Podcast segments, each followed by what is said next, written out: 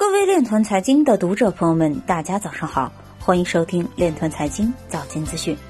今天是二零二零年一月九日，星期四，农历乙亥年腊月十五。首先，让我们聚焦今日财经。美国证券交易委员会二零二零年检查的重点包括数字资产。乌干达警方已记录四千起针对一加密货币公司的投诉。深圳区块链电子发票至今已开具近一千五百万份，开票金额超九十六点四亿元。有报告显示，区块链等热点词促使童书科普百科类成交额同比增速最高。企业软件供应商 R 三获得基于区块链的记录系统的专利。技术控股公司 IJWT Block 正在为二手手机构建基于区块链的平台。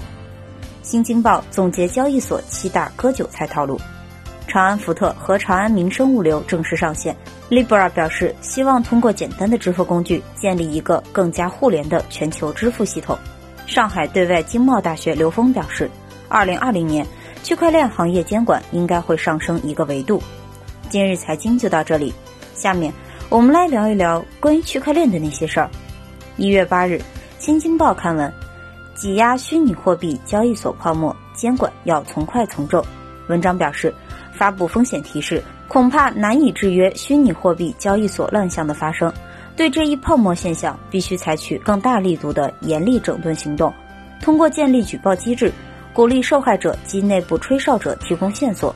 对情节严重、指向蓄意诈骗的相关责任人，要依法加以严惩，提升其违法成本。对各类虚拟货币交易所要建立统一登记管理模式，并探索对其资金账户加强监管，包括交由第三方托管，避免用户投资资金被随意侵占挪用。如果任由虚拟货币交易所违法违规无节制发展，最终可能会对公众权益和社会经济带来严重危害。